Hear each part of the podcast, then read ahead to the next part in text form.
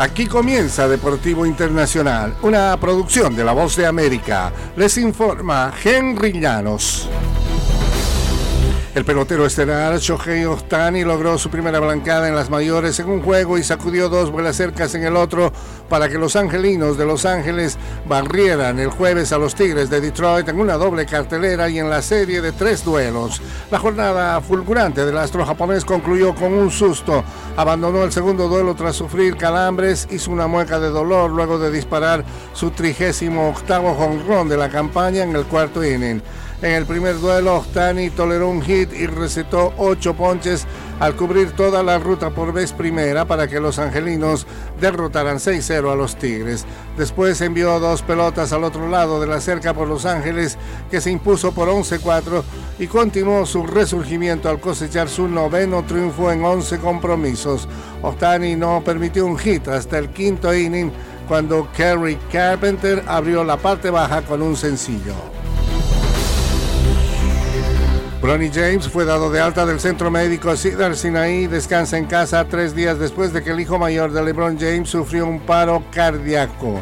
El doctor Merige Chukumerige, un cardiólogo que atiende a Bronny Jones, indicó en un comunicado divulgado por el hospital que James recibió un exitoso tratamiento tras un súbito paro cardíaco gracias a la respuesta rápida y efectiva del personal médico del equipo deportivo de USC.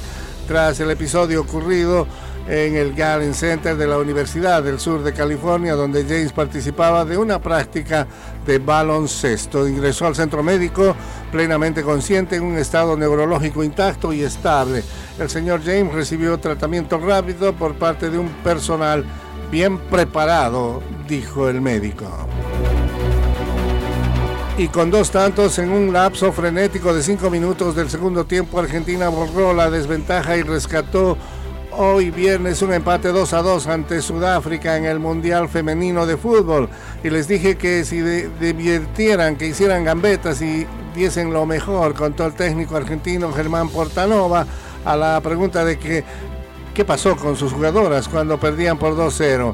Les dije que jugaran con ese amor que caracteriza a nuestro fútbol. La igualdad dejó a las dos selecciones con un punto en el grupo G. Suecia e Italia, colíderes de la llave con tres unidades, cada una se enfrentan el sábado. Sofía Brown envió un balón al ángulo superior derecho del arco a los 74 minutos para hacer el primer tanto al biceleste. Y hasta aquí Deportivo Internacional de la Voz de América.